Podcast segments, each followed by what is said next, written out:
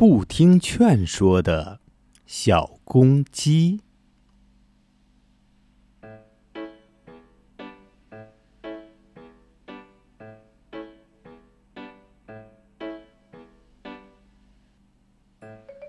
有一天，小公鸡穿上自己最喜欢的衣服，到小河边去散步。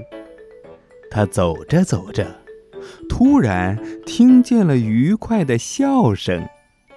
他朝四周看了看，只见小鸭哥哥在水里游泳，玩的可开心了。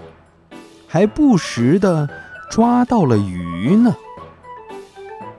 小公鸡说：“小鸭哥哥，小鸭哥哥，我也想下水玩儿。”小鸭连忙劝说小公鸡：“别，别，你千万不要下来，你不会游泳。”小公鸡听了，非常生气。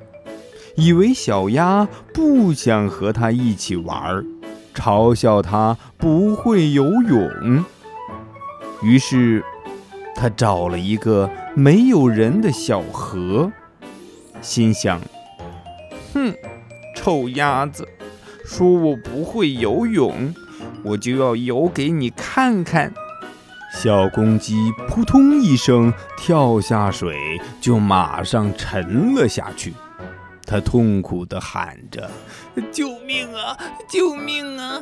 快救救我！”但是附近根本没有人，可怜的小公鸡被淹死了。这个故事告诉我们，要学会听别人的劝告，千万不要去尝试危险的活动。